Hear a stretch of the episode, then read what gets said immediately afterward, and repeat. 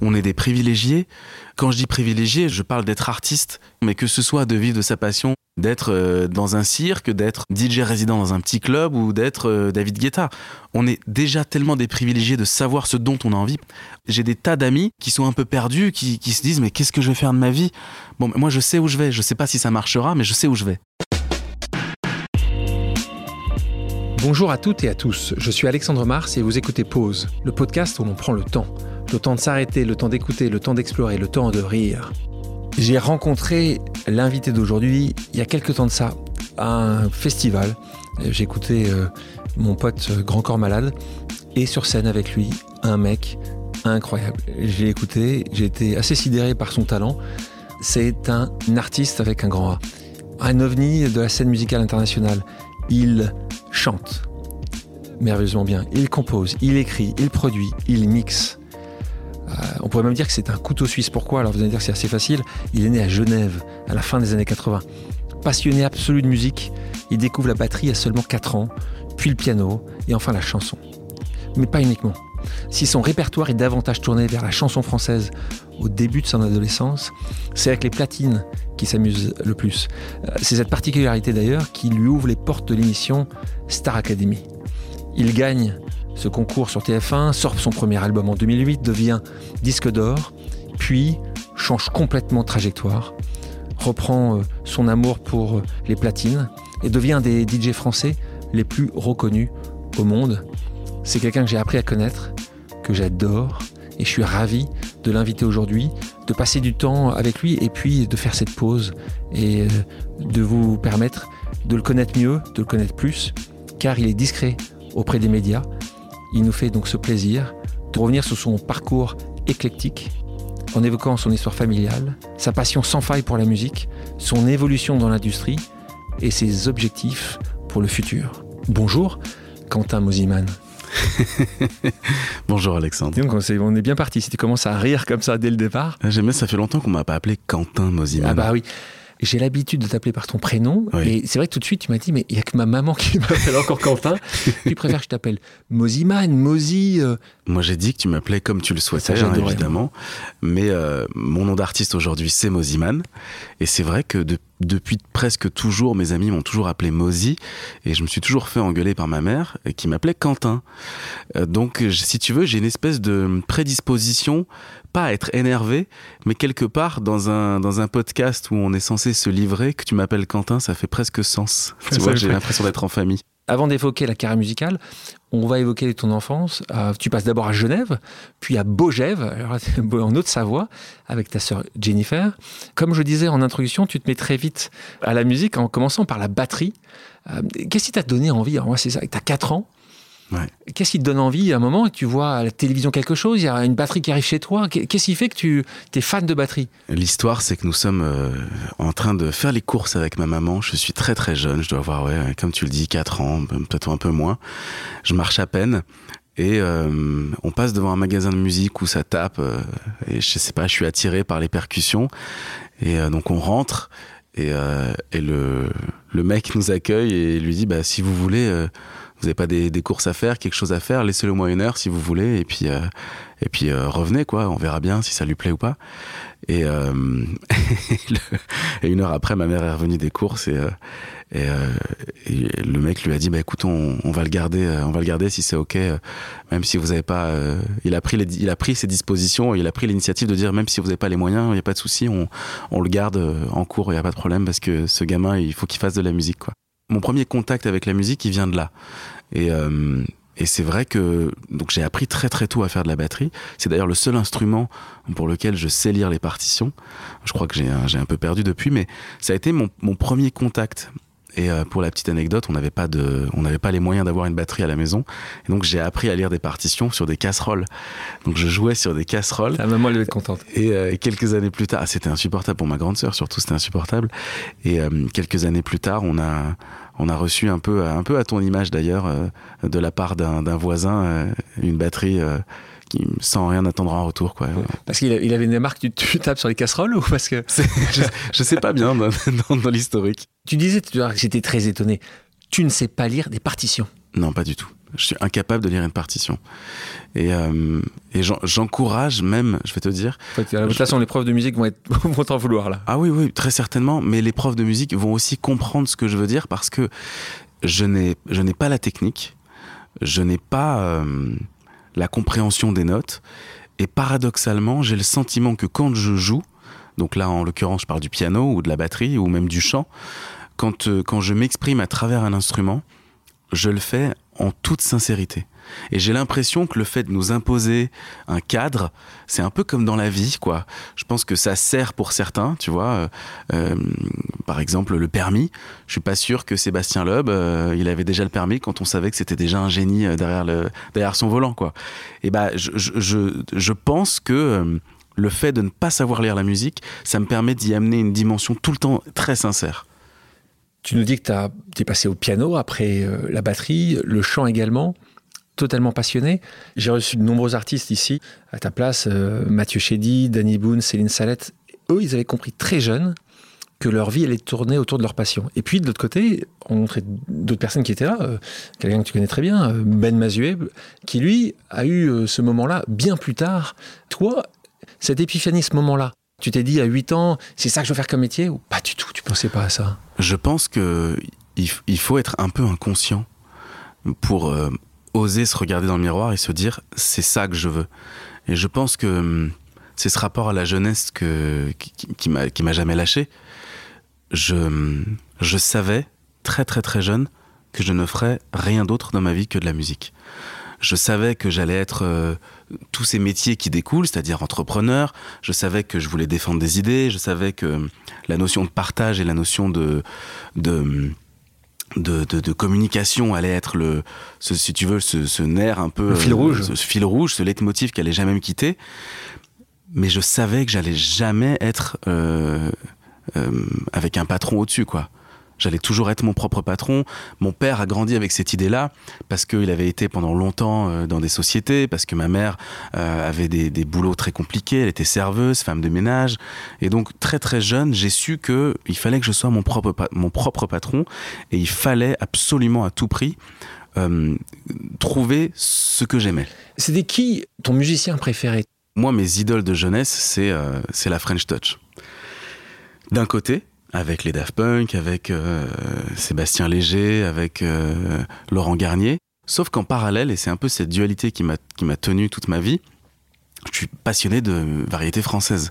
Et donc ça, ça me lâche pas. Et mes idoles de quand j'ai 15-16 euh, ans aussi, c'est aussi Johnny Hallyday, c'est Grand Corps Malade, c'est euh, des chanteurs euh, à texte. Tu vois, j'étais très fan de Benabar quand j'étais ado, mais en même temps j'aimais le jazz avec Nora Jones, avec tous ces nouveaux, tous ces nouveaux artistes émergents. Mi Divin, ça a été un, un album de chevet, quoi. Tu vois. Quelle est la chanson que tu as le plus chanté Je crois que c'est Ce que je sais. Tu de peux Johnny. faire? Ouais. C'était euh, Ce que je sais, c'est que je suis là. Ce que j'en sais, c'est que j'en suis là. Je crois ce que j'ai vu, je sais ce que je dois savoir. Et j'ai pas la suite. Et je, il me semble que c'était euh, Pascal Obispo qui avait écrit cette chanson. Pour lui? Pour un de ses albums? Ouais. Tu nous parlais de tes parents, dont tu es très proche. Ils se sont séparés quand tu avais euh, à peine un an ta maman qui te garde. Beaucoup de parents divorcent. Hein. Dans les grandes villes, c'est 50%. Mm. Donc ça peut paraître anodin, mais on le sait. Je suis aussi un, enfant de parents divorcés. Malheureusement, ça peut toujours laisser des blessures profondes. Toi, quand ça arrive, quelles sont les blessures que ça provoque chez toi? Le schéma de l'enfant un petit peu euh, trauma à cause du divorce de ses parents. En tant qu'adulte, j'ai pas le sentiment qu'il est présent et j'ai pas le sentiment que ça a fait une, des dégâts, si tu veux. Parce que c'était comme ça c'était comme ça. J'ai pas, c'est pas arrivé à 11 ans ou c'est pas arrivé plus tard. J'ai vécu d'autres traumas par la suite qui font euh, ce que je, ce que, je suis devenu aujourd'hui, tu vois. Le fait que t'aies pas de paternel chez toi, c'est-à-dire que t'es devenu toi-même très rapidement le père de la famille. Ah bah pas le choix, ouais. Ben voilà. Et mais donc il y a quand même un ah, bien sûr, si tu veux, il y a des majeures sur, Il, y a des, il y a des conséquences, bien sûr. Mon, mon non-engagement est une conséquence directe. Donc là, non-engagement, ce qui veut dire qu'aujourd'hui, tu n'es pas marié, tu n'as pas d'enfant. Je suis euh, incapable de m'engager dans une relation, moi. Je n'y arrive pas. Je n'y arrive pas. Je crois que mon inconscient a une puissance telle que ça, ça va pas le faire. c'est pas pour moi. Alors là, là, tu, là, es même en train de parler du futur. Bah, bien, si tu, veux, j'essaie de pas faire de, de, de suppositions, hein, mais euh, les thérapies, les, tu vois, le, le fait d'avoir été longtemps en thérapie, d'essayer de, d'essayer de, travailler sur moi, d'essayer de remettre les choses en question, de comprendre, je, je crois que hum, il y a des gens euh, pour lesquels c'est pas le schéma, c'est pas. Je, prends plus ça comme une pression sociale que comme une. Et là, on parle d'engagement avec une femme. Ça pourrait aussi être la même chose pour un enfant? J'ai la crainte de d'avoir un enfant et de le faire souffrir. Ça, c'est certain. Là où j'aurais moins de crainte, euh, certainement, d'adopter un enfant et de parce que ça me déculpabiliserait peut-être de vouloir sauver une, une âme, quoi là où, où, je me sens aussi pas très responsable. À 35 ans, je suis pas quelqu'un de très responsable. Je veux dire, je suis un peu désorganisé, je suis, je suis, un, je suis un artiste avec un grand A.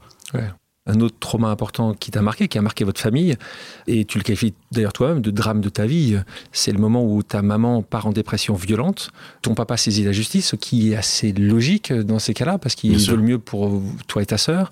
Euh, il jugeait ta maman inapte, euh, ta maman se bat prouve que c'est possible et donc ça prend assez de temps. Ça. Toi, tu le vis comment à ce moment-là Parce que là, tu as l'âge de comprendre. Je crois que j'ai été extrêmement préservé par rapport à tout ça parce que, euh, parce que la famille d'accueil, euh, c'était euh, la nounou qu'on avait l'habitude de voir. Donc ça me paraissait pas si étrange que ça de passer un an là-bas, tu vois. ma sœur elle, euh, donc tu vois, je crois qu'on avait à cette époque-là 8 ans. Là, vous êtes séparés. Et on est séparés. La décision du, du tribunal, c'est d'envoyer ma sœur chez mon père et moi de me laisser avec ma mère. J'ai jamais vraiment compris ce, ce cette décision. Et puis, si tu veux, quand je dis qu'on m'a préservé, on m'a donné tellement d'amour au milieu de ce, ce drame familial que j'ai pas ressenti jusqu'à jusqu'à ma majorité, jusqu'à devenir un adulte, que ça avait été grave. Alors aujourd'hui, je le comprends dans certains raisonnements, dans certaines façons que j'ai de, de, de vivre et d'être. En revanche, à l'époque, ça m'a pas ça m'a pas fait mal, quoi. Pour avoir regardé, il y a quelques temps pour préparer cette émission, euh, quand tu gagnes en 2008 euh, Star Academy, la première chose que tu dis, euh, c'est c'est pour toi maman, je t'aime et je t'embrasse devant bah, des millions. Combien de personnes étaient dans le 11 millions. 11 millions de personnes. Si tu veux, on, on, a, on a vécu la galère ensemble. On a vraiment vécu la galère. On a vécu euh, tout ce que tout ce qui tout ce qui m'a construit, c'est-à-dire euh, les les beaux-pères alcooliques, euh, les, les, les journées chez Emmaüs à attendre qu'il y ait un lit qui arrive pour pouvoir avoir un bon matelas. mais tout, tout, tout des trucs que j'explique aujourd'hui en, ça, ça, peut faire un peu drama aujourd'hui de dire, euh, d'entendre tout ça, de passer les Noëls au resto du cœur et tout. Mais avec mes yeux d'enfant, c'était chambé. c'était super. J'avais, il y avait de l'amour partout, quoi. Pas, le non, mais tu vois, même, même les beaux-pères alcooliques, j'ai pas vécu la violence, si tu veux. Toi, tu pas Moi, vu. je les voyais pas. Je les trouvais un peu drôles. Je ouais. comprenais pas pourquoi est-ce qu'ils volaient dans ma tirelire pour aller euh, au PMU du coin. Je, je l'expliquais pas, si tu veux. La seule, la seule violence que j'ai pu vivre, c'est euh, le, genre l'extrême, c'est d'avoir vu un beau-père tomber devant moi. Et je me suis dit, bah, je sais pas, il doit être malade ou il doit y avoir un problème. On, on réfléchit pas de la même manière quand on est enfant, quoi. Mais euh, déjà, je, je, suis pas passé à travers la violence, si tu veux, ouais. donc j'ai pas eu ça. Euh, Quentin, je te propose maintenant une pause amicale ou plutôt familiale. Pendant cette discussion, on a demandé à différentes personnes de ton entourage de poser quelques questions ou juste de laisser des messages. On commence avec une voix que tu vas vite reconnaître. Coucou mon fils. Il y a plein de choses que je voudrais te dire. Notamment, euh, je sais que j'ai pas toujours été une maman idéale. Je le sais bien, j'en suis consciente. Mais sache que j'ai toujours fait de mon mieux. Tu sais, la maladie m'a touchée très tôt, je travaillais beaucoup. Quand je travaillais en Suisse, je travaillais à 41 heures par semaine. Et loin de la maison, je faisais beaucoup de kilomètres. Et je sais aussi que les hommes qui ont partagé ma vie, enfin notre vie, n'ont pas été à la hauteur en dehors de ton papa, bien évidemment, malgré euh, les problèmes qu'on a eus au tribunal. Je sais que la séparation avec ton papa et ta sœur, ça a été douloureux pour toi et compliqué, puisque ça a duré euh, un peu plus de deux ans auprès des tribunaux. À cette époque, j'étais très malade et le combat, il a été pour moi très difficile. Aujourd'hui, enfin, depuis 15 ans, grâce à toi, je vis un rêve éveillé. Même si euh, le jour où tu es parti euh, faire cette euh, émission, la Star Academy, dans ma tête, je m'étais dit, dans trois mois, il est de nouveau chez moi. En fait, tu sais, Quentin, t'es jamais revenu. J'étais pas du tout préparée à ton départ. Tu avais 18 ans, et, enfin 19, pardon, et tu es resté ensuite sur Paris, après en Suisse, et tu n'as plus jamais revécu à la maison. Mais tu m'as beaucoup donné, tu m'as donné beaucoup d'amour, ta gentillesse, ta reconnaissance. Et grâce à toi, aujourd'hui, je vis, dans une superbe villa sur la côte d'Azur, avec une piscine, et avec l'homme que j'aime depuis plus de 30 ans, en secret. Je suis heureuse, mon fils, et je t'en remercie. Je suis extrêmement fière de l'homme que tu es devenu. Te voir travailler avec les plus grands comme Bruel, Capéo, Grand Corps Malade, enfin j'en passe, ça me comble de joie et de fierté. Et je regrette pas une seule seconde de t'avoir fait confiance. Quand à 4 ans, tu as voulu faire de la batterie, de la musique, du piano, des concours de chant. On t'a toujours accompagné partout et j'ai toujours cru en toi. Je le savais et je t'ai encouragé à le faire. Alors merci pour ce beau cadeau. Je voulais te dire que toutes les mamans du monde, elles rêveraient d'avoir un fils comme toi. Mais toi, tu es le mien et je partage pas. Je t'aime du plus profond de mon âme. Reste tel que tu es. Merci pour tout, mon bébé. Je t'aime d'amour fou. Ah ouais. ah, vous êtes dur avec moi. Je sais pas quoi te dire, je suis super ému. Hein. C'est trop beau, hein Ouais, ouais, c'est exceptionnel. C'est exceptionnel, surtout qu'elle arrive jamais à faire un message entier sur, euh, sur WhatsApp. Elle en fait toujours 12 les uns à la suite des autres et je vois que. Elle sait faire. Elle a compris la technique, là. Et elle a une seule prise. Hein. une seule prise. ah, ça m'émeut énormément. Vraiment beaucoup. Moi, je suis comme toi, je sais même pas par où, je sais même pas quoi te dire. tout est, est dire? Elle a tout dit, elle a tout dit, à part que. à part qu'elle a un peu tort quand elle dit qu'elle a pas toujours été une bonne maman, parce que dans ce qu'on se dit avant, c'est que moi, avec mes yeux d'enfant, je me rends compte de rien, quoi. Je me, je suis super préservé de tout ça. C'est mes yeux d'adulte qui souffrent. C'est pas du tout. Euh, en tant qu'enfant, c'était facile. Je pouvais quand même aller faire du ski. J'avais accès à tout. J'allais faire du judo. J'en ai jamais rien. Euh, le, seul, truc qu'elle te dit un peu, c'est qu'elle dit, mais c'est vrai quand tu réfléchis, tu dis, je pensais que tu allais revenir. En fait, en fait, ah ouais, son équilibre et bam, du jour au lendemain, ouais. t'es plus là. Bah, elle a beaucoup souffert aussi. Hein. Tu sais, elle a passé quand même. Euh, elle s'est réveillée un matin après 19 ans avec quelqu'un.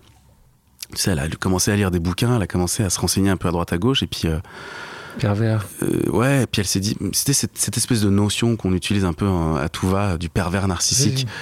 Et puis, euh, puis un jour, elle lit un bouquin, elle se dit mais est-ce que, est-ce que je suis pas en train de vivre ça moi quand même Puis elle en parle à, à, son, son, partenaire. Et puis, euh, puis ça passe pas du tout. Quoi. Et puis c'est la, c'est la, c'est la fin très difficile. C'est le début d'une vraie galère. Ah ouais, c'est le début d'une galère pour partir surtout, pour se, pour s'émanciper de ça. Et puis, puis le début d'autre chose parce qu'en en fait, elle aimait quelqu'un depuis 30 ans qui avait été un des beaux-pères en question. Et voilà ce qu'elle nous dit, ça c'est le côté positif aussi, c'est qu'elle a, elle, elle, a mis du temps, mais elle est avec quelqu'un qu'elle qu'elle aime. Ah, absolument. J'espère que vous n'avez pas d'autres messages comme ça parce que c'est dur pour moi. Pascal, euh, donc, qui est, merci beaucoup pour, pour ce message. merci maman, je t'aime aussi. Hein. Et puis continuons parce qu'au début, c'est en faisant les courses avec ta maman.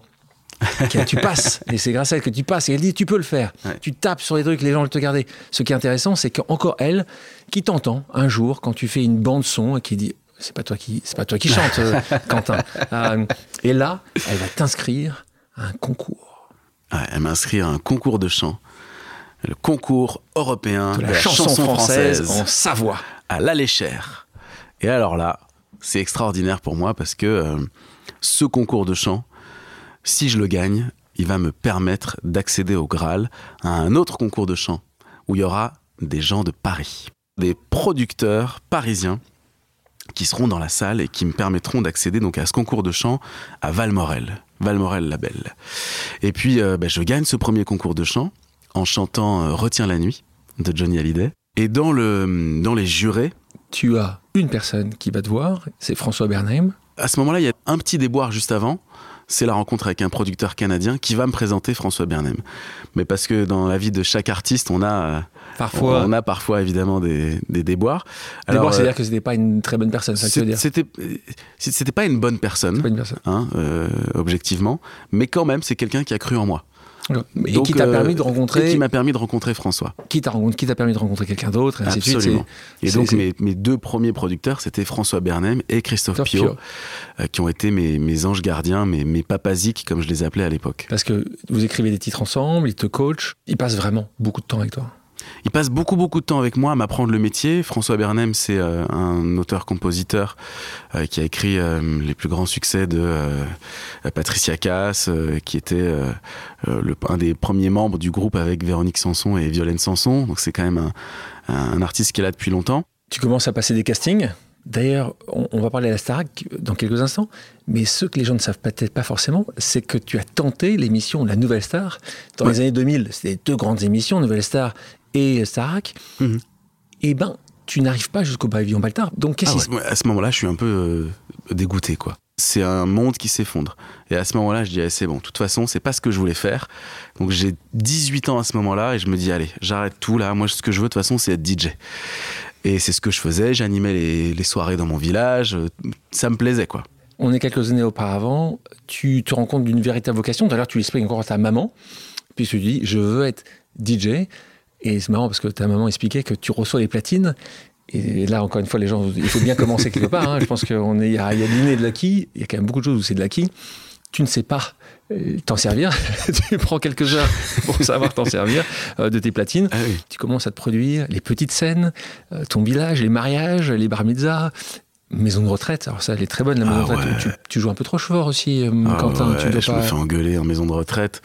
Bah, si tu veux, moi, je pense que ma musique, euh, la trance et la techno à l'époque, c'est fait pour, euh, pour toucher tout le monde. Mais qui te book Objectivement, non. dans une maison C'est moi, j'y suis allé au culot, j'ai dit que je pouvais faire un petit set et tout? Ils avaient dit oui sans savoir. Hein. Et euh, on m'a remercié assez rapidement. à l'époque, ton, ton nom de scène, là-dessus, en marketing, tu as, fait les choses simples. Hein. DJ Mozy. Ah ouais, t'es allé tellement loin, putain. Mais Mozy avec un Z, là. Hein. Mais quelle idée, putain. Bah, bah, comme tout, ouais, pourquoi pas. tout, hein, moi Mais alors, attends, pour ma défense, c'est l'époque où on mettait encore des DJ. Aujourd'hui, il en reste un, c'est DJ Snake, mais on met plus DJ, quoi. C'est terminé, c'est has-been, c'est fini ça. c'est fini. Euh, tu déménages, vous déménagez dans le Var, là, tu quittes tes, tes montagnes, mhm. tu vas en 2005 dans le Var, à hier. Et on parlait de rencontres, tu fais de nouvelles rencontres, en particulier John Revox, qui est là aussi un personnage important pour toi. Hein. Très important. À ce moment-là, il est résident dans le club qui s'appelle la Dolce Vita à hier. Cliché un peu, mais c'est le club euh, la réputation de ce club, c'est qu'à minuit, il fermait les portes parce qu'il y avait trop de monde. Donc il y avait toute une sélection qui se faisait entre 22h et minuit. Et quand les portes étaient fermées, c'est qu'on pouvait plus rentrer. Moi, j'avais évidemment pas l'âge. J'ai essayé plusieurs fois sans jamais réussir à rentrer dedans. Au lycée, c'était vraiment le, le, sujet de conversation, c'est est-ce qu'on va réussir à rentrer à la Dolce Vita? Un soir, je réussis et je découvre John Revox en train de mixer et euh, en train de faire des percussions en même temps sur un pad. C'est la première fois de ma vie que je voyais un DJ en vrai faire quelque chose de différent. J'avais des, j'avais des modèles comme Joachim Garraud à l'époque que je voyais euh, euh, à la télé faire des choses un peu différentes. Il avait un kétar et puis je voyais la façon dont Laurent Garnier faisait ses sets, créait ses sets avec des samples et puis je voyais ce que faisaient les Daft Punk. Mais c'était la première fois en vrai que j'étais face à un artiste qui faisait des percussions et je trouvais ça merveilleux. Et là, vous mettez ensemble avec aussi Christian Sims. Ah ouais, je vais le voir, Revox. C'est-à-dire que je vais le voir. Je, lui dis, écoute, euh, moi, je, suis, je, chante, je suis, DJ, euh, je veux que tu, je veux qu'on fasse de la musique ensemble. Et tu vas le voir dans en pleine soirée, à la fin de son set. À la fin de son set. D'accord. Et il me dit, bah, il me dit, mais comment tu rentres là? Je dis, bah, j'ai, je, je sais pas, je vais faire du stop. Il fallait me ramener, quoi. Tu vois, j'allais appeler ma mère. il me dit, bah, attends, attends, je, te ramène. On va dans la voiture. Et je me souviens très, très bien. Il était avec une fille, une fille qu'il avait rencontrée euh, ce soir-là. Ah, c'est vrai que ça marche, ça marche encore? Ouais, bien sûr. Il était plutôt, il était plutôt pressé euh, de rentrer que de me déposer, quoi, tu vois. Et puis, mais il a mis la radio, il m'a dit, bah, tu sais chanter, vas-y, chante. Et j'ai chanté, j'ai improvisé un truc à la radio. Et euh, il m'a dit, bah écoute, vas-y, viens, on va au studio, si tu veux. C'était 4 heures du matin. Et on a commencé à faire de la musique. La jeune fille est restée sur le canapé et est partie. et nous, on a fait un titre qui s'appelait à l'époque Hot Vacation, qu'on a envoyé par la suite à Christian Sims, qui a retravaillé dessus. Donc là, vous vous mettez tous les trois Ouais. Et vous tournez, donc c'est la première fois, là, tu, tu, tu, tu fais ton métier. Ouais. Tu tournes avec deux copains, Ouais. euh, plus âgés que toi, euh, relativement plus âgés que toi. Et là, vous faites plein de clubs en France. C'est ça. On commence à faire des clubs en France et on commence à, euh, à avoir un peu de succès dans la région, tu vois. On commence à être diffusé sur Fun Radio, ce qui était complètement fou à l'époque. On signe le titre dans un label, on en sort un deuxième. Et ce deuxième titre euh, nous permet d'avoir un booking hors de France au Pacha à Ibiza. C'était un petit peu du copinage, arrive mais quand même, on se dit super. On déchante un petit peu parce que c'est pas la main room, hein, c'est pas la grande salle, c'est la petite salle, c'est la techno room. Il n'empêche. Il n'empêche que j'étais Hein très content. Et puis ce soir-là, euh, bah, je mixe et je chante en même temps. Et il y a un touriste qui est présent dans cette salle et qui s'appelle Thibaut, euh, qui est roux, qui est très sympathique et qui travaille chez TF1 et qui est français. Et qui me dit Ah, un DJ qui chante, c'est quand même chouette. Euh, il me dit euh, tu veux pas faire la Starac ou faire le casting? Enfin faire le casting il me dit à l'époque je dis voilà c'est pas mon truc c'est pas c'est pas pour moi t'es gentil mais je, préfère euh, je préfère rester dans mon électro industriel etc c'était ma cam j'étais j'étais underground à l'époque il y avait l'émission de je sais plus si c'était Secret Story ou si c'était une émission comme ça. Les seules personnes que je connaissais à Paris c'était des gens de la prod de TF1 donc euh, ils m'invitent à la finale de cette émission. Et je sors par l'entrée des artistes dans les studios TF1 et je vois mes fans avec des pancartes de Brandon et Jessica. Et là je me dis mais qu'est-ce que c'est que cette histoire? Et je réalise qu'en fait on est des produits. Et ça ça va vraiment je pense aiguiller la suite de mon histoire parce que à partir de ce moment-là je vais tout faire pour être apprécié à ma juste valeur Tu dis non, mais tu gardes quand même les coordonnées de Ouais. ce Thibaut. Tu termines l'été, tu n'as plus le sou. exactement Tu n'as plus le sou. j'ai plus une Tu thune as tout dépensé. c'est la galère on vit dans 40 mètres carrés avec ma mère et puis on se dit bah je vais le rappeler quoi je vais pas le faire pour les bonnes raisons mais je vais rappeler le mec quand même Quentin, je te propose maintenant une deuxième pause amicale. Hello Quentin, c'est ta directrice favorite, du moins je l'espère, c'est Alexia Laroche-Joubert. Dis-moi, quand tu t'es inscrit à la Starac, euh, est-ce que tu t'es dit que ça pouvait peut-être être un frein dans ta carrière plutôt qu'un accélérateur? Je suis très touché. hein. J'ai- J'aime, j'aime énormément Alexia. Et qui a été toujours très très bienveillante, même pendant le parcours. Euh, et je le fais pour les mauvaises raisons parce que, à ce moment-là, je me dis, si je participe ne serait-ce qu'une semaine à la Starac, euh, c'est comme si je retournais ma veste de mec de l'underground et que je perdais tous mes amis. Et donc, euh, je fais le casting sans grande conviction en me disant, bon, ok, au pire, je reste une ou deux semaines, j'essaie de faire un petit peu d'argent, j'aide ma mère et je retourne en Espagne en espérant que personne n'ait rien vu. c'est ça la stratégie à ce moment-là. L'Espagne, tu dis euh, Ibiza. Ibiza. Sauf que, non seulement je reste un peu plus qu'une semaine, mais en plus, je vais apprendre par la suite que je vais adorer faire cette émission, je vais commencer à y prendre goût, je vais commencer à réaliser que c'est un vrai métier à part entière. Et Quand tu dis prends goût, c'est les prime time que tu adorais C'est la magie de se retrouver devant euh, 10 millions de téléspectateurs chaque samedi soir. en C'est la c'est ouais, ouais, ça en direct. C'est la magie de ce de qu'on apprenne que je, je vais chanter avec euh, Zucchero, David Guetta, Céline Dion, euh, Johnny Hallyday, Aznavour. Dans tous ces gens-là, il y en a un qui t'a le plus marqué? Chaque histoire a été très différente, mais Céline euh, Céline Dion a été extrêmement. Tu euh, l'appelles Céline, j'adore. non, mais- C'est ma copine Céline. euh, Elle a été extrêmement, extrêmement bienveillante. C'était, c'était une leçon de. j'ai- appris beaucoup en très peu de temps d'elle. Tu tellement sais, professionnel, tu veux la- dire ouais, la- son professionnalisme, la façon de dire bonjour à tout le monde quand elle arrive quelque part, de Les d'être Canadiens une sont immense, très sympas, tu sais absolument, ça d'être une immense star et de, en même temps, euh, en même temps, euh, être euh, super accessible. Et à l'inverse, j'ai aussi appris ce que je ne voulais pas devenir avec Ah. d'autres artistes, qui m'ont permis de de savoir que je voulais pas devenir ça, quoi. Je voulais pas toucher à la drogue et je voulais pas devenir cet artiste-là. Et puis, euh, puis il y a eu des gens extrêmement bienveillants comme comme David Guetta, comme euh, comme Patrick Bruel. Tu les rencontres à ce moment-là? Ouais, ouais. Je me, je me souviens avoir été, tu sais, on arrivait du plafond. Et j'étais tétanisé à l'idée de chanter avec Patrick Bruel parce que ma sœur était dans le public et que ma sœur, euh, dix ans plus tôt, Elle avait écrit, euh, avait écrit au, à l'indélébile vert sur les, sur les murs de la maison Patrick, je t'aime, alors qu'on avait mis la maison en vente.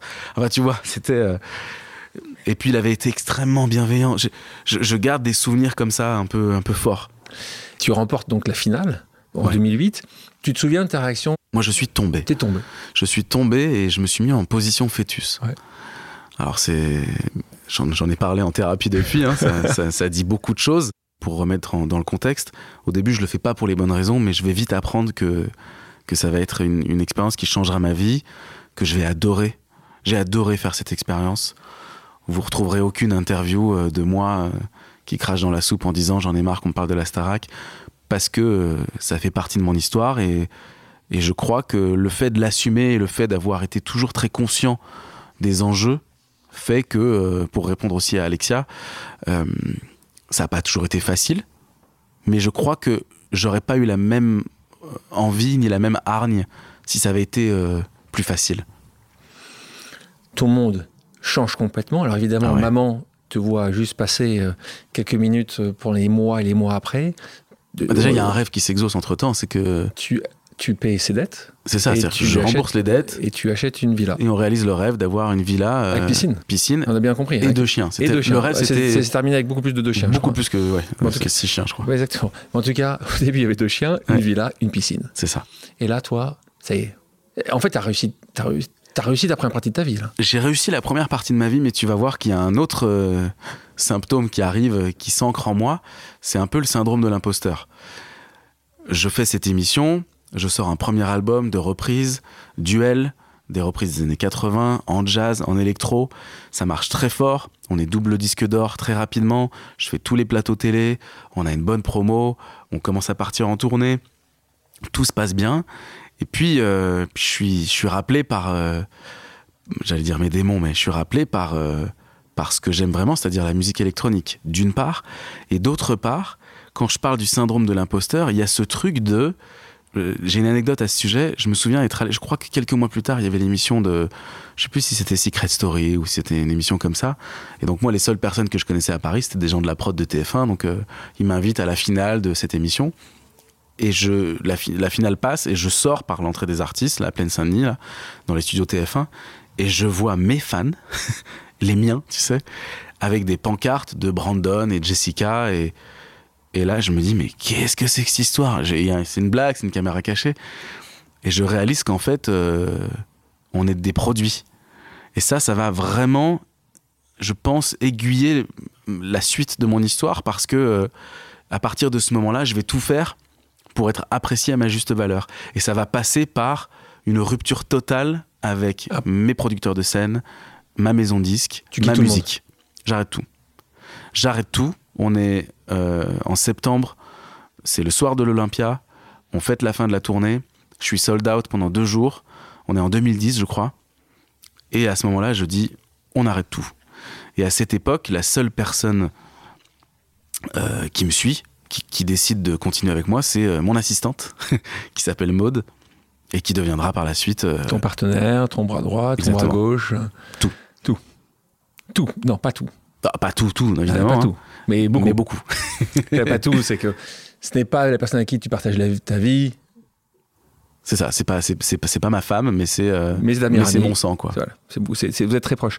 Et elle te suit justement depuis, depuis années, depuis 2008 Bah, c'est-à-dire que son parcours, il est aussi atypique. C'est qu'elle avait 18 ans à l'époque, quand on se rencontre après la Starac. Je lui demande, en fait. Elle était la- fan d'ailleurs? C'était. Je Elle, crois. elle que- elle marquée dans, au stylo d'indélébile. euh, je, I love euh, Quentin. Non, je pense pas qu'elle avait fait ça. On je pense lui que demander. c'était- un peu plus subtil que ça. Mais la grande qualité de, de Maude à l'époque, c'est qu'elle elle, elle fait pas de faute d'orthographe. Et moi, j'ai une éducation, comme on le disait, un peu cancre, hein, tu vois. Euh, J'étais pas très bon, euh, j'étais pas très bon à l'écrit. Par contre, je savais qu'il fallait, pour envoyer des mails, ne pas faire de faute d'orthographe. Alors à l'époque, je lui demande est-ce que tu peux m'aider pour répondre à mes mails et au moins, au moins que je fasse pas de faute d'orthographe? Et à l'époque, elle travaillait dans un golf à Maison Lafitte, à la com. Et donc, je la débauche complètement pour qu'elle devienne mon assistante. Sauf que elle, à cette époque-là, elle dit Attends, non, moi, j'ai pas fini mes études. Elle va passer encore 4 ans de sa vie à faire le max pour pouvoir passer des masters internationales de com, de trucs. Je, je sais pas, je lui fais pas honneur en ne sachant pas ce qu'elle a fait comme études. Elle tout ce que longues je- études. Tout ce que je sais, c'est que c'est des longues études et qu'aujourd'hui, elle est blindée. Tu décides de te séparer Ouais. de tout le monde. On était sur ce premier album. Est-ce que les gens essaient de te garder, de te récupérer? Mes managers de l'époque ont un peu de mal à comprendre, sachant que eux, ils voient vraiment un chanteur. Ouais. Ça va être très difficile pour moi parce qu'à ce moment-là, David Guetta est déjà en train d'exploser. Ouais. Je comprends pas que Christophe Pio à cette époque-là ne voit pas le potentiel que- qu'il pourrait y avoir en moi. Je- il, je pense qu'il doit se dire que je suis pas un si bon DJ que ça. Tu sais, à l'époque, il y avait eu, euh, j'ai plus les noms en tête, mais il y avait eu deux, trois mecs qui sortaient d'émissions de télé-réalité qui avaient essayé d'être DJ. Et puis, c'était une escroquerie sans nom, quoi. On le savait. Donc, un mec qui gagne la Starac, qui a beau, qui a, beau clamer partout haut et fort, attendez, mais moi je suis un DJ underground. Bon, déjà, on n'y croit pas une ah, seconde. Pas, pas possible. Et dans la tête de nombreuses personnes, ouais, c'est ça, c'est un oxymore. Et puis dans la tête de nombreuses personnes, même encore aujourd'hui, on se dit, mais attends, c'est un mec qui a fait la Starac. Comment, comment est-ce qu'il est devenu DJ Et il a fallu que je me batte deux fois plus. Et il a fallu que j'en fasse deux fois plus et que les, les, rares haters que je croisais, quand ils disaient t'es pas un vrai DJ, je leur disais frérot, il y a aucun souci, tu vas venir passer la soirée avec moi dans, le, dans la cabine et tu me dis. Donc là, tu commences ce parcours-là euh, qui continue à être le bah, tien. Qui est, plus tumultueux à ce moment-là. Hein. Beaucoup plus tumultueux parce que là, tu es quand même marqué au fer rouge. Euh, tu veux être DJ, mais tu continues quand même. C'est peut-être alimentaire et être visible aussi, à être toujours un peu dans cette télé-réalité en étant coach. Sur The euh, Voice. en Belgique. Mhm. Et là, tu, euh, tu coaches des candidats à côté de Lio, Natacha Saint-Pierre, Big Flo et Oli, qui sont toujours des gens qui, sont, qui sont proches. Tu l'es pendant quatre saisons. Donc il y a quand même ce côté où, tu es ramené. Là aussi, c'est pour les mauvaises raisons, c'est pour toucher un... Pas du tout. D'accord. C'est parce que tu aimes profondément la musique? C'est vraiment la transmission il y a la transmission. Si tu veux, j'avais vécu un, tel choc à 18 ans que j'avais besoin de les aider. Quentin, je te propose maintenant une nouvelle pause amicale. Hmm. On écoute. Coucou Mozi, ici Jody Bona. J'espère que tu vas bien. Euh, tout d'abord, je suis ravi et très honoré de pouvoir te poser une question lors de cette interview.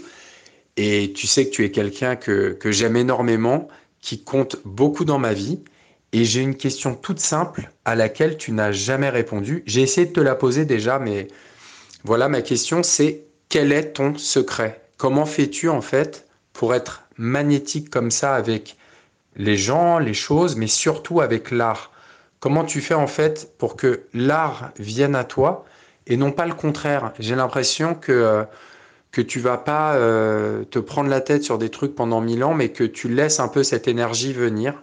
Et c'est vrai que c'est un secret que j'aimerais bien découvrir. Et à mon avis, je ne suis pas le seul. Merci beaucoup et je t'embrasse et j'ai hâte de te voir très bientôt. Message d'un très bon ami à toi. Euh, Qu'est-ce que je l'aime Artiste, street artiste, Joe Dibona. C'est un de mes mentors, il est gentil lui. Je dis il est gentil euh, en sous-entendant que il est gonflé de me poser la question euh, alors que il a certainement le même secret. C'est oser. en fait, je pense que rien n'est impossible. Et, j'aime pas qu'on me dise non. Je pense que la clé, c'est le recul. De pouvoir se regarder et, d'être conscient de ce dont on est capable ou pas. Et tu sais, on est un peu, c'est un peu le sport français de donner son avis sur tout. Moi, je, je, me, je, me, je me donne cette qualité de pouvoir, dans beaucoup de discussions, dire je ne suis pas qualifié. Je ne sais pas. Et je ne sais pas. Et quand quelqu'un me dit ça, j'ai envie de le prendre dans les bras et lui dire mais tu sais quoi viens viens on va creuser ensemble on va découvrir ensemble. Je pense qu'on est aussi assez mal placé on est des privilégiés. Euh, quand je dis privilégié je, parle d'être artiste et de de, vivre, de vivre de cette passion là de vivre de sa passion mais que ce soit de vivre de sa passion euh, d'être euh, dans, un cirque d'être DJ résident dans un petit club ou d'être David Guetta. On est déjà tellement des privilégiés de savoir ce qu'on a envie euh, de, savoir ce dont on a envie, pardon. On sait ce qu'on veut, on sait ce qu'on est et on sait où on va. Ce qui est, ce qui est déjà fou, si tu veux. J'ai des tas d'amis qui sont un peu perdus, qui, se disent mais qu'est-ce que je vais faire de ma vie? Bon, moi je sais où je vais. Je sais pas si ça marchera, mais je sais où je vais. Pour l'instant, ça. Pour l'instant, ça va. Hein, ça va mal. Hein. Je touche du bois. Est-ce que toi, tu as déjà écrit, composé, fait quelque chose où justement tu utilisais ton talent au service de la société? J'ai composé une chanson avec euh, trois personnes que tu aimes énormément, comme mhm. moi, quatre personnes, euh, Ben Mazieu, Gaël Faye et Grand Corps Malade et Guillaume Poncelet, co-composé, un titre qui s'appelle La Cause, où on a repris le célèbre euh, sample de Benjamin Biolay. voilà, tout est dit dans cette chanson pour les personnes qui nous écoutent, qui connaissent le titre, on, l'a composé avec euh, Guillaume Poncelet et on a deux manières très différentes euh, d'appréhender la musique. Lui plus traditionnel, classique, Grand Prix de conservatoire. Moi, comme on l'a dit plus tôt, complètement autodidacte. Et donc le temps qu'il installe les micros pour pouvoir euh, les installer sur le piano, je l'avais déjà samplé avec mon téléphone, c'était déjà parti sur une prod. Et donc bah, le piano que vous entendez au début, bon bah ça vient juste de l'iPhone quoi. C'est c'est comme ça. Et au début, il a vraiment dû faire un pas vers moi en se disant bon, t'es sûr que c'est une bonne idée? J'ai dit mais laisse-toi faire. Ce qu'on veut, c'est l'émotion. La clé, c'est l'émotion. Notre discussion, la clé, c'est l'émotion. Mais tout, c'est que l'émotion. Je pourrais répondre à toutes tes questions en répondant c'est l'émotion que ça marcherait. On revient sur ce moment-là où, tu prends cette direction, dire eh, vous savez quoi les mecs, euh, moi je suis un DJ underground, je continue. Personne te book. Et bah, en, France, en, France, on s'en fout quoi. En France, on s'en fout, on veut juste un showcase de 15 minutes comme font les rappeurs aujourd'hui, et puis euh, une séance de dédicace et une séance photo. Et moi, euh, le seul truc dont j'avais envie, c'était de me retrouver au Rex Club, club techno parisien, mixé pendant 4 heures et avec des gens qui transpirent et, et, à la recherche du climax ultime. Quoi. Et ça, les mecs de Club, ils voulaient pas t'inviter Ah bah non, à l'époque, non. J'ai mis 10 ans pour y aller. 10 ans. Mais j'y suis allé, j'ai eu ma soirée. Mais c'est vrai qu'à ce moment-là, la seule, le seul échappatoire qu'on a avec Maude, c'est l'étranger. C'est aller en Italie, c'est aller en Suisse, en Belgique, où j'ai quand même euh, l'émission de Voice, qui me donne une certaine euh, présence dans les médias, et puis un peu de Chine, et puis et puis, euh, puis je rentre dans le classement des 100 meilleurs DJ au monde. Et ça prend un peu de temps, ça. Hein, parce que là, on ça met 4 ans. Là, on est en 2015. Hein, meilleur DJ performeur français de l'année par DJ Mag. Donc, et, et, là, tu es devant ton pote David Guetta, euh, le Snake. Donc là, là t'es fier. Là, t'as réussi un truc. Je suis fier à Comment ils font ça d'ailleurs? Comment euh, ils tournent Comment ils décident ça? C'est copinage? C'est euh, C'est talent? C'est moitié. Euh, c'est un peu. moitié, moitié moitié copinage. c'est moitié business, moitié les gens qui votent.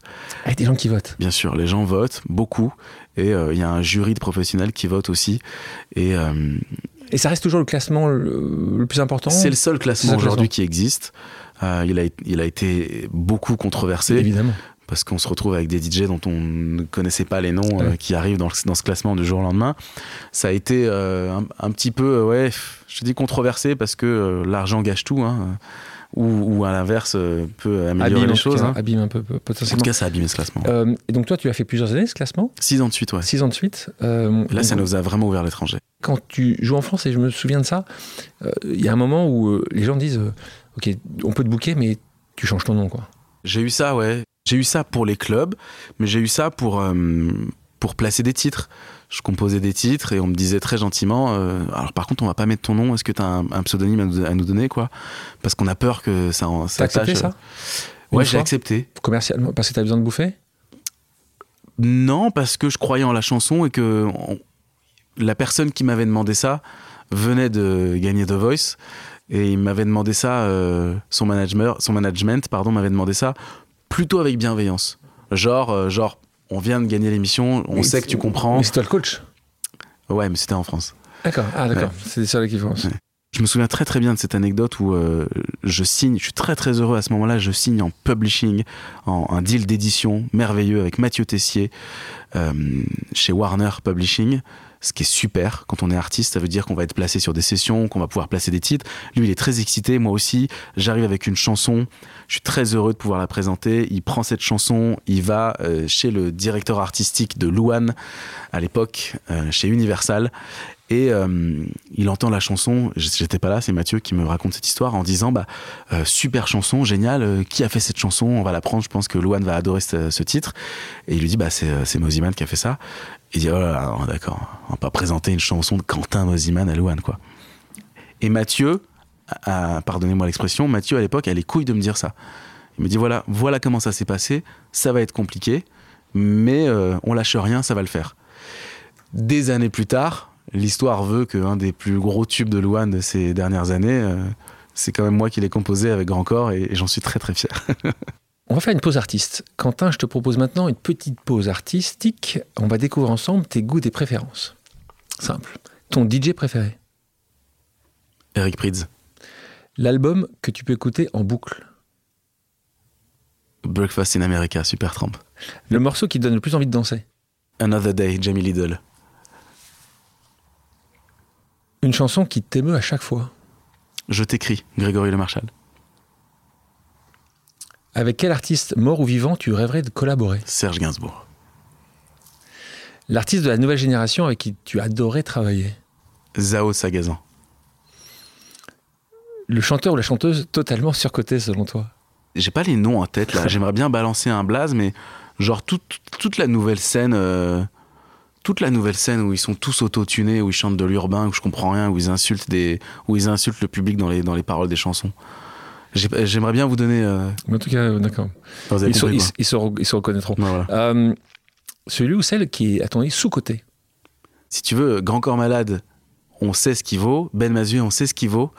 Et Gaël Faye, il est sous-coté. Il est vraiment, je pense, avec ce projet, ça va lui donner un peu des projecteurs. Je pense que c'est très très bien pour lui. Parce que quand vous réécoutez ses premiers albums, moi je me prends des tartes. Le vainqueur qui représente pour toi le mieux la Starac Oh bah Grégory Le Marchal, sans hésiter. Sans hésiter. Ouais. Plus que Jennifer ou autre. Ouais, ouais. Bah Pourquoi parce que parce que je manque un peu de recul, qu'on est de la même région, que que sa, sa, sa triste mort a, a, a permis à, à beaucoup beaucoup de gens de retrouver espoir euh, dans cette maladie qui est terrible. Enfin, je D'ailleurs, tu, tu, tu participes puisque Bien tu sûr. finances chaque année euh, euh, son association. absolument. Euh, c'est une, une des causes qui est très importante pour moi. Quelque chose que tu pourrais nous chanter? Celle que tu veux. Écoute, moi, une des, une des premières chansons que j'ai écoutées quand j'étais euh, quand j'étais jeune, qui m'a vraiment que je chantais, quand on me demandait ah, il faut que tu chantes une chanson, Ouais. je me souviens de ma grand-mère qui me disait chante a cappella, et je lui répondais je la connais pas. Je savais pas ce que ça voulait dire a cappella. mais, mais ouais, une chanson qui est indémodable et qui est, qui est toujours très belle, c'est euh, c'est euh, Fly me to the moon and let me sing among the stars. Let me see what spring is like on Jupiter and Mars. Another day, hold my hand. Another day, please be true. J'ai dû inverser un peu les paroles, je souviens Oh là là là là. Moi, j'aime ça. hein. On parlait de Grand Corps Malade. Tournant à nouveau une rencontre Bien sûr. exceptionnelle. C'est assez fou cette histoire parce que pour remettre les choses dans son contexte, donc on a les, on a les refus de euh, mettre le nom, etc., etc. On commence à bien marcher à l'étranger. Je dis on parce que la team, quoi. Et puis, et puis je continue de faire des chansons, ça se passe bien. On a un, un moment important, c'est que volontairement on arrête Quentin. C'est-à-dire qu'on on efface Quentin. Tu gardes que Moziman. Exactement. Et toute la com va aller avec, avec ce clip Lonely où euh, deux personnes se battent pendant trois minutes et en fait on découvre que c'est la même personne, que c'est moi en fait qui tue Quentin pour ne garder que Moziman. Et j'avais besoin de ça pour passer à autre chose et pour pouvoir me sentir crédible quelque part. Et puis, euh, toutes ces années, ce, dont on parle pas, mais on, on en parle à demi-mot, toutes ces années, c'est la quête euh, de la carte. La carte qu'on n'a pas. Ouais. On, euh, Il y a beaucoup, beaucoup d'artistes qui cherchent une vie, la fameuse carte imaginaire de pouvoir euh, accéder aux, aux maisons de disques, de pouvoir euh, être accueilli dans des podcasts. Bien sûr, de aller à pouvoir, Taratata, être dans les, grands, dans les grands, de grands festivals. Et puis, moi, je, je désespérais pas, si tu veux, mais je me disais, de toute façon, j'ai rien fait comme tout le monde. Si j'ai cette carte imaginaire un jour, elle viendra forcément d'un autre, d'un autre biais. Je m'attendais pas à ce que ce soit Grand Corps Malade. Et euh, la rencontre, elle est folle parce que euh, Maude, ma manager, et Jean Rachid, le producteur de Grand Corps, se parlent sur Insta. Euh, Jean Rachid lui dit bah, Vas-y, viens prendre un café au bureau, euh, c'est l'occasion de se rencontrer. Euh, Et, là, puis- qui débarque à ce moment-là? Bah, c'est surtout que Maud, elle dit pas à Jean Rachid, mais elle débarque avec moi. Je sais bien. Qui débarque avec toi? Jean Rachid, donc je connais très bien. Elle a dû être un peu étonnée. C'est ça, mais moi j'y vais hein, avec, euh, bah, avec euh, Avec le, toi, culot que tu me culot. connais du coup. Puis on commence à discuter et, et puis il y a grand corps euh, Fabien qui, euh, qui passe par le bureau. Et, euh, et il, co- il connaît Jean Rachid. Pour les gens qui connaissent pas Jean Rachid, c'est c'est un génie 2.0 des relations qui, euh, qui met plein de gens ensemble et il voit ce qui se passe quoi. Et souvent, ça se passe bien. C'est le producteur de, de Grand Corps Malade. Et puis, puis moi, je discute avec Fabien, on parle musique. Il me dit, mais t'as pas des prods, t'as pas des trucs à me faire écouter. Moi, je bosse sur mon prochain album. Je, suis- je suis curieux d'entendre des choses. J'ai dit, si, si, j'ai pas de problème. J'ai tout ce que tu veux, t'inquiète pas. Je t'envoie tout ça demain. Le, le vendeur. Le J'avais vendeur. rien du tout, les gars. J'ai- bossé toute la nuit. Et à ce moment-là, j'ai un peu quand même eu- euh, étudié Grand Corps Malade et je me suis dit que il avait quand même fait beaucoup d'organique. Quand je dis organique, euh, je sous-entends qu'il avait beaucoup travaillé avec des vrais instrumentistes, avec des pianistes, des guitaristes, des batteurs, et qu'il avait finalement pas trop encore euh, été dans, dans ce que moi j'appelle d'analogue, c'est-à-dire euh, la rencontre entre la musique électronique et la poésie, le slam. Et c'est à ce moment-là que moi, je lui propose des prods qui sont plus dans un univers lo-fi, c'est-à-dire euh, quelque chose de plus. De, moins organique, quoi, de plus analogue, et, et ça va donner mesdames. Quentin, en parlant de Fabien, je te propose maintenant une nouvelle pause amicale. On écoute. Salut Mozi. Alors bon, on le sait, le public le sait, tu as, tu as vraiment mille talents, tu excelles dans, dans plein plein plein de disciplines. Voilà, le chant, la composition, le mix, euh, l'écriture, enfin voilà, tu es très fort dans plein de disciplines, mais ce que les gens savent pas, c'est qu'en fait ta vraie spécialité, c'est les claquettes scatées. Alors, je sais que c'est un podcast, donc il n'y a pas l'image, mais est-ce que tu peux au moins expliquer en détail ce que sont les claquettes scatées qui est vraiment ce qui constitue ta vraie spécialité et pourquoi j'ai eu l'occasion de le voir? Et qu'on en parle, évidemment. parlons bien sûr. ça, les sujets importants. Bon, sujet Fabien, on l'aime d'amour, ce mec est exceptionnel. Il a changé ma vie, il a. Et assez simplement, quoi, avec énormément de bienveillance. Tellement de bienveillance. C'est ça surtout. Le, le, le, premier mot qui me vient à, l'esprit quand on parle de Fabien, c'est euh, bienveillance. Derrière, il y a loyauté. Et, et surtout, ce que les gens ne savent pas, et c'est drôle parce que les gens ne l'imaginent pas non plus, mais ce qu'il est très drôle. Les gens ne savent pas à quel point Fabien est drôle. Il a un timing dans la vanne qui est redoutable. Bah, je pense que ça va bien avec son. mec quand tu slams, je pense que t'es. Ah ouais, mais es bon, hein. fort. Bah, faut que je vous raconte les, claquettes scatées. Bien sûr. Bon, euh, pendant toute la tournée avec euh, Grand Corps Malade, on a cherché désespérément à trouver ma place en tant que première partie. Et donc, c'est passé par plein de propositions qu'il a mis sur Instagram, que j'ai mis sur mon TikTok, sur mon Insta, et dont une des propositions, c'était euh, les claquettes scatées, ce qui était donc un mélange, comme son nom l'indique, de claquettes et de scat qui était euh, un petit peu comme toi dans tout ce que tu touches, tu essaies d'y mettre une particularité euh, singulière. Bah, c'était mon cas dans, dans, les claquettes. Je trouvais que les claquettes étaient un peu surcotées et qu'il fallait y amener un petit peu de, de, magie euh, via le, via le scat. Et et alors, euh, j'ai pas, j'ai pas réussi, non. J'ai pas réussi. Euh, mais... merci, je t'aurais bien vu quand même. Ouais, ouais, ouais, ouais. Mais alors, du coup, j'ai proposé plus tard de la majomime qui a moins marché non plus, euh, qui était un mélange de majorette et de, et de mime. Euh, je pense que vous, devez bien vous amuser sur la route quand même. Voilà. Aux US, c'est mon objectif de vie d'accéder à ce pays. Souvent, je dis euh, la musique que je fais et ce que je propose sur scène, j'ai le sentiment qu'il est fait pour ce pays. Évidemment, je pense que je reviendrai vite à mes racines, hein, qui sont la France et la Suisse, mais j'ai vraiment ce besoin d'évasion, de prendre mon sac à dos et de galérer un peu aux US en, frappant aux portes des clubs et en disant laissez-moi ma chance juste une fois, je vous décevrai pas quoi. On parlait de l'album Mesdames, une des meilleures ventes d'albums en 2021 qui continue à très bien fonctionner, plus de 500 000 exemplaires vendus, c'est quand même. Je crois qu'on est à 660 aujourd'hui. C'est quand même fou. dingue, euh, dingue. On connaît les chiffres des albums aujourd'hui, c'est pas ce que c'était il y a 20 ans. Donc quand tu dépasses déjà 100 000, c'est exceptionnel. Alors quand tu es au-dessus de 500 000, c'est fou. Euh, vous avez joué partout. Moi, je t'ai vu au Francopholies. Je vois au Francopholies et je te vois euh, avec Fabien et, je vois toute l'équipe. Et à un moment, Fabien, au début, du début de votre set, il dit sur une chanson de Mesdames que j'adore. Et j'adore cette chanson en plus, c'est parce que j'adore cet artiste. Et tu as joué pendant tous les concerts avec ce truc en disant bah, Véronique Sanson n'est pas là. Oh Mozi, est-ce que tu peux la remplacer? Et là, je, lui dis, bah non, ça va, t'es fou quoi. Je ne remplace pas Véronique Sanson comme ça. Hein. Et puis, bah, j'ai pas eu le choix pendant 90 euh, concerts. et là, cette première note, quand je suis comme tout le monde au Franco, et tu commences ta première note, parce que là, tu es donc euh, au piano, au synthé, et c'est juste dingue. Et là, tu, tu sais, c'est comme dans la musique, moi, c'est ce que je préfère dans les concerts. Quand tout d'un coup, tu entends, mais c'est, je crois, la raison pourquoi The Voice a autant de succès. D'un coup, tu vois quelqu'un, tu sais pas qui c'est, tu entends sa voix, et là tu dis, mais c'est de la magie. Et je te vois pendant tout le concert, jouer, machin. Je me dis, c'est quoi cet ovni, par contre, introduction, cet ovni. Vraiment un fan absolu. Je te vois après, avec Fabien. Et en plus, je me dis, cet artiste, il est humain, il fait attention aux autres, il pose des questions, il n'est pas auto-centré, il est bon, Et je me dis, putain, il en faut des gens comme ça. Donc c'est pour ça que je suis ravi de Ça me t'avoir. touche beaucoup, merci. Mais je suis ravi de t'avoir Merci beaucoup. parce que c'est un bonheur. C'est un bonheur d'avoir des artistes comme toi. Un bonheur. Et, Merci, euh, et tout me ce qui touche. touche, c'est quand même assez dingue. Donc, euh, euh, cette chanson, Une sœur? Ah bah cette chanson, tu vois, tu veux que je la chante? Ah bah grave. grave.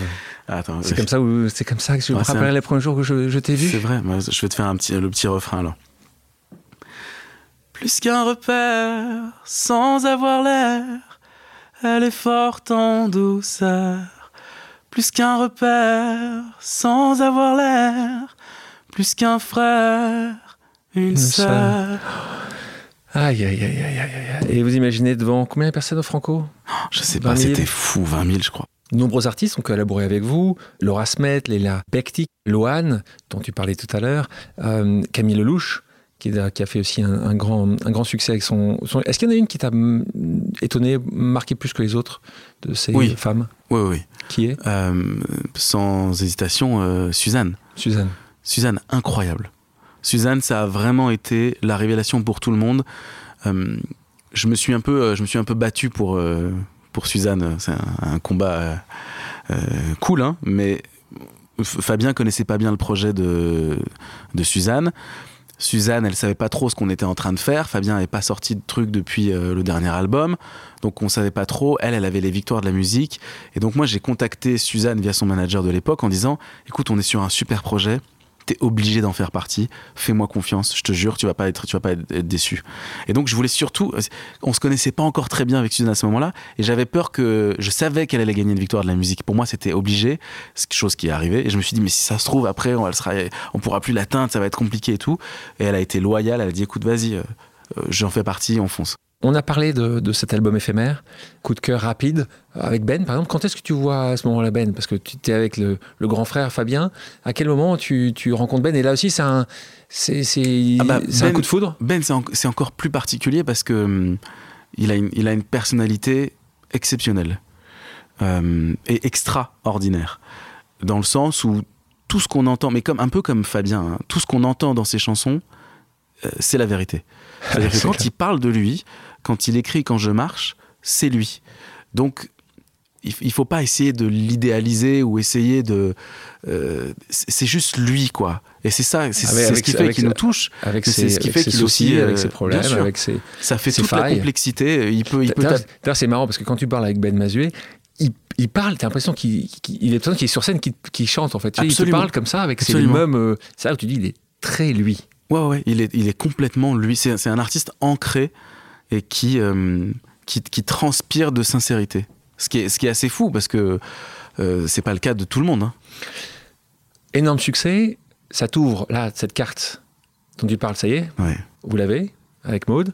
Euh, en parlant de collab, là c'est euh, de plus en plus souvent, on vient de proposer des collabs. Au début, je dis un peu oui à, à tout parce que chaque proposition est extraordinaire. Et je me rends vite compte que quel que soit le degré et quelle que soit euh, la notoriété euh, de l'artiste en question ou du projet en question, il y a quand même une valeur qui fait que ça marche ou ça marche pas. Euh, et c'est encore, ce que je te disais tout à l'heure, c'est l'émotion, c'est l'humain. Et il y a des projets, il y a des projets où ça n'a pas matché parce que juste il n'y avait pas l'humain, quoi. Il n'y avait pas la magie supplémentaire. Il n'y avait pas le supplément d'âme. Et, et je m'en rends compte dans la vie de tous les jours. Les projets qui marchent, c'est les projets où il y a ce truc en plus. La rencontre avec Claudio Capéo, elle est magique. C'est un mec simple. Euh, on partage les mêmes valeurs. C'est un artiste extraordinaire qui, qui a les pieds sur terre, qui est ancré, qui peut se regarder dans un miroir et se dire ok, cette personne, je l'apprécie, c'est moi, c'est comme ça. Et c'est- fort, c'est très fort. Et là, il y a- eu l'humain, on a fait deux chansons en une après-midi, ça a matché tout de suite. T'en as certains ou c'est toi qui serais demandeur? Vincent Delerme. Je rêverais de faire un album pour Vincent Delerme, Alex Bopin. Euh, Ouais, Benjamin Biolay, D'ailleurs, vous en parlez euh, dans éphémère. bien sûr. On va passer à une autre pause amicale de la part de quelqu'un que tu connais très bien et qui te connaît très bien. Mozi, Mozi, Mozi. Euh, je n'ai pas de questions, tu te doutes, parce que je connais la plupart des réponses. mais, euh, mais juste un petit mot pour te dire merci, tout simplement. Euh, je le fais pas souvent, donc c'est l'occasion. Mais euh, faire partie de ton rêve reste euh, la plus grande chance de ma vie Donc, euh, merci pour tout et on va aller très loin, tu sais. Vous allez me faire pleurer tout le long. hein. Maud Brook, donc ton Ah ouais. associé, ton bras droit, ton Ah ouais. manager. J'espère qu'elle veut bien qu'on dise manager. hein, pas- Ah ouais, bah, D'accord. faut aller de toute façon, donc euh, simple. Hein. Euh, donc merci. Merci, merci. Ah, je lui en fais voir de toutes les couleurs. hein. Oui, c'est ça. Mais elle est un peu dure aussi avec toi? Parce qu'elle me dit que Ah parfois ouais, elle, elle- te dit pas. euh, Non, elle est très dure. Franchement, objectivement, elle est très dure. C'est ça dont tu as besoin, non? Bah, je sais pas, non, parce que c'est pas facile tous les jours. hein. C'est pas facile tous les jours, mais je lui en fais vivre euh, des pas possibles. Moi, je suis, je suis, euh, je suis, je suis un, un mélange très spécial de Suisse. C'est-à-dire que j'arrive à l'heure, désorganisé. Ce qui est assez, assez, assez, étrange, si tu veux. T'arrives à l'heure. J'arrive à l'heure désorganisé, ça me représente bien. Donc euh, je sais que j'ai un, un tas de trucs à terminer tout le temps, que je gère les urgences comme je peux, et elle arrive à supporter ça euh, plus ou moins bien, quoi. Là aujourd'hui, on est dans, une, dans un jour bien, par exemple. Je sais que ça va, j'ai rendu les masters des, des prochains singles, euh, ça va.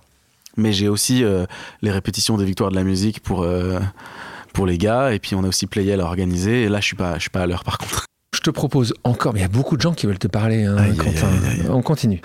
tu vas apprécier celui-là également. Salut Quentin, j'espère que tu vas bien. Tu as un parcours atypique avec beaucoup de cordes à ton arc créatif, chanteur, DJ, compositeur, producteur.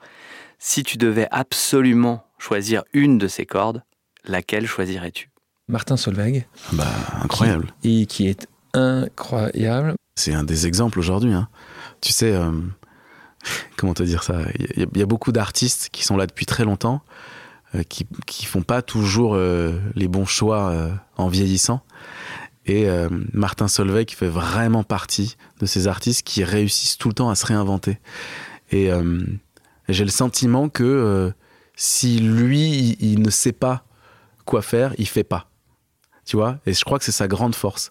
Et je pense que c'est- très fort de, de- de- de réfléchir comme ça. Il te pose cette question-là. Tu as beaucoup de cordes à ton arc. C'est quand même assez chouette. C'est hein, extrêmement gentil c'est de beau, sa hein. part, ouais, merci. Euh, si tu devais absolument n'en choisir qu'une, Je pense que ça serait le chant pour la simple et bonne raison que euh, aujourd'hui, avec un sampler, je peux tout faire. Je peux euh, faire mes pads avec la voix, je peux faire mes drums avec la voix, je peux continuer de créer, je peux euh, faire tout ça sans aucun souci. Alors qu'un piano, je pourrais pas chanter, euh, un mix, je pourrais pas. Mais euh, si euh, pour les gens qui nous écoutent, qui connaissent Marc Rebillet, par exemple, quand on voit ce qu'il est capable de faire juste avec sa voix, je choisirais ça. tu as réalisé beaucoup de choses en France, beaucoup de choses en Europe. Tu joues dans tout un tas de clubs, mais il y a le Graal pour toi. Ce Graal-là, il est où? Il est aux US, c'est évidemment. Évidemment, c'est mon objectif de vie, c'est euh, vraiment euh, d'accéder à ce pays. Souvent, je dis euh, je dis que la, musique que je fais, la musique que, que je produis et ce que je propose sur scène, j'ai le sentiment qu'il est fait pour pour ce pays. Et alors évidemment, je pense que je reviendrai vite.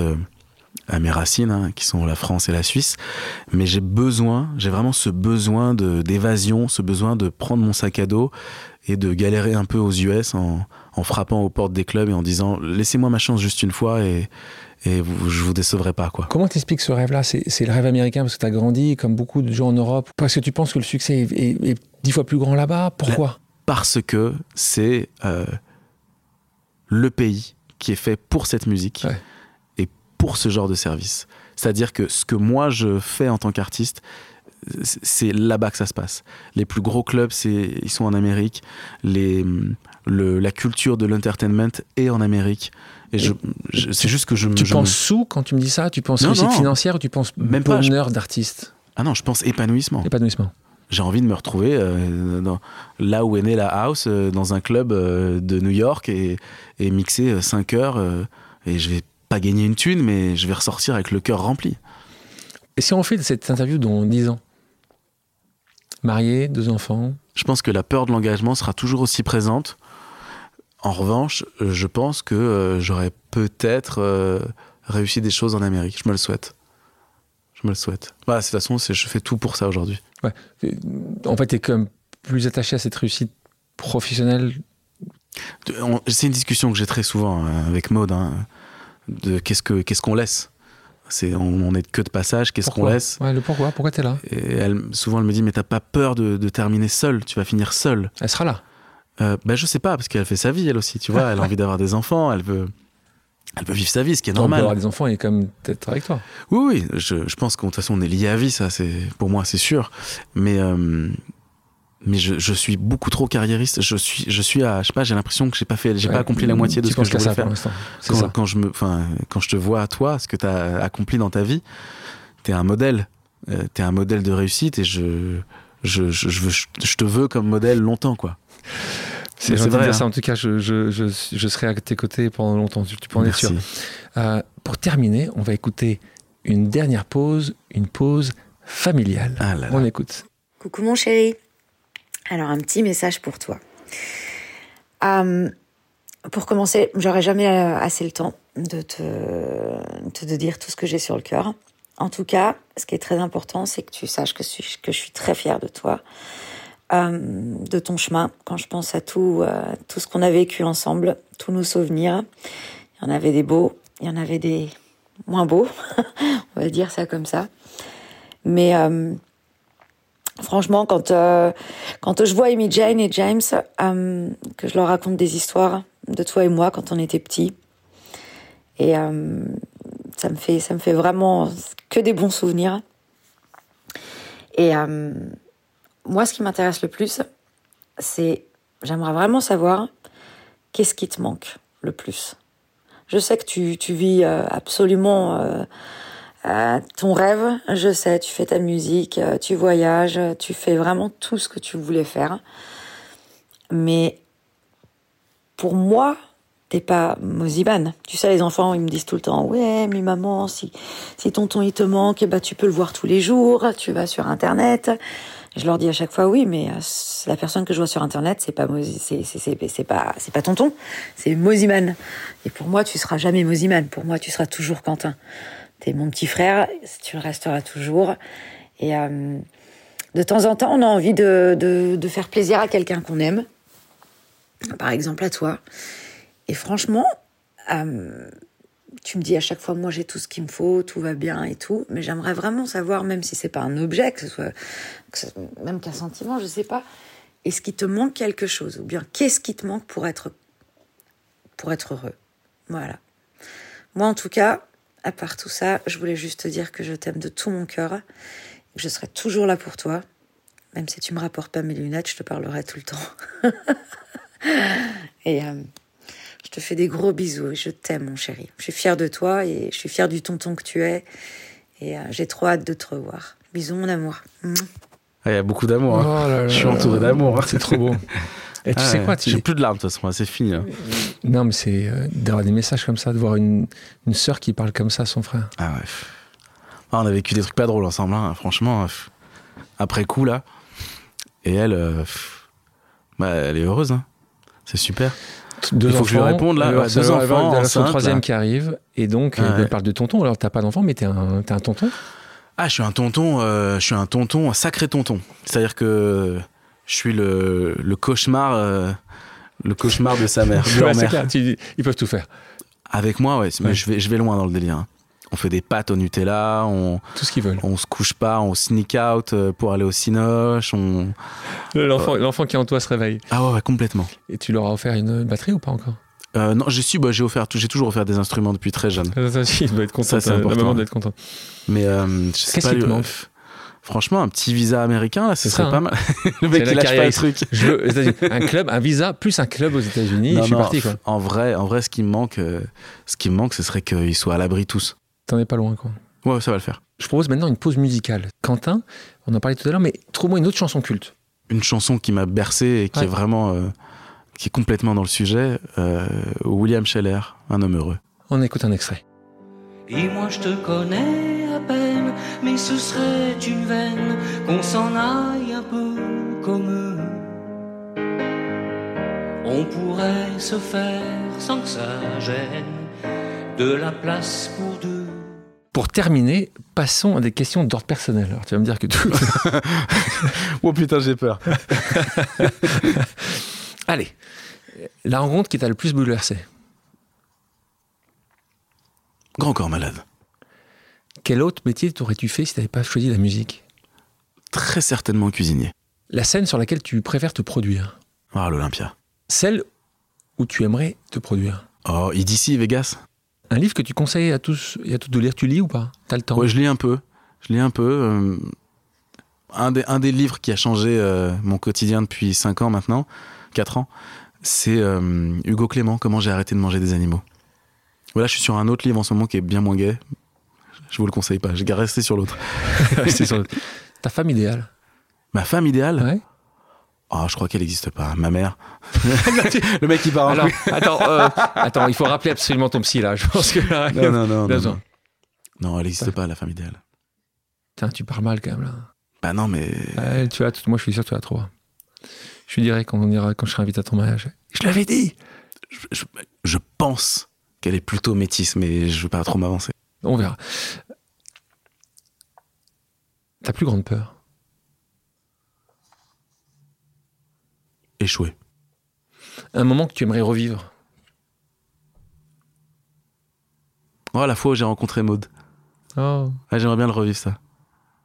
Ouais. Et alors, c'est tu m'as pas dit quel moment? Ah. parce, que, parce que je sais qu'elle était euh, communication dans un golf euh, dans le 78. non, non, non, mais- elle faisait ses études. euh, elle faisait ses études pas très loin de la plaine Saint-Denis, et puis un jour, elle m'a apporté une lettre. Ouais. Sa lettre, elle. Sa Elle- lettre. Elle avait fait un pari avec des copines, euh, pas chiche. euh, m'a amené une lettre. Sans faute d'orthographe. Et toi, tu la regardes comment au départ? Comme une groupie?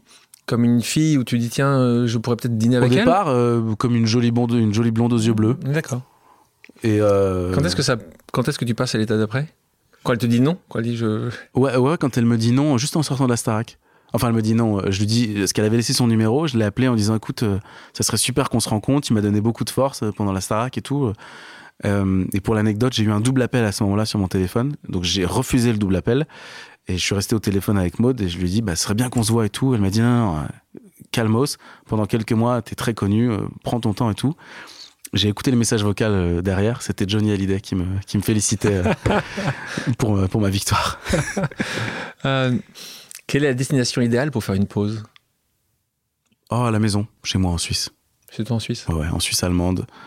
Même village où ton papa Même village, absolument. travaille. Si les auditrices et les auditeurs ont des questions, peuvent-ils te contacter sur tes réseaux sociaux Ah ouais, je réponds souvent, euh, assez facilement. C'est quoi Moziman Official. C'est sur, Instagram euh, plutôt Instagram, oh ouais. Je suis pas du tout sur Facebook, moi. D'accord. Je laisse mon équipe gérer ça. Je, je, je- c'est plus trop mon réseau. Quentin, j'ai pas réussi à t'appeler Moziman tout de suite, mais Quentin, merci d'avoir accepté mon invitation. Ah merci. Franchement, je m'attendais pas à ça. C'est beaucoup, beaucoup d'émotions. Ça fait longtemps que j'ai pas pleuré. C'est pour ça que j'en ai beaucoup de larmes. C'est juste que je pleure pas beaucoup, donc euh, c'était, c'était génial. Super. Merci à toi. Merci à toi. Merci à toi aussi. Merci à toutes et à tous d'avoir pris le temps de faire une pause avec nous. J'espère que l'émission vous a plu, inspiré ou fait réfléchir. Si c'est le cas, je compte sur vous pour le partager avec vos proches, laisser un commentaire et mettre la note de 5 étoiles sur les plateformes d'écoute. Si vous voulez me suggérer des invités ou simplement me faire part de retour, vous pouvez me contacter via LinkedIn en tapant Alexandre Mars ou bien m'écrire à l'adresse suivante, le podcast pause at gmail.com.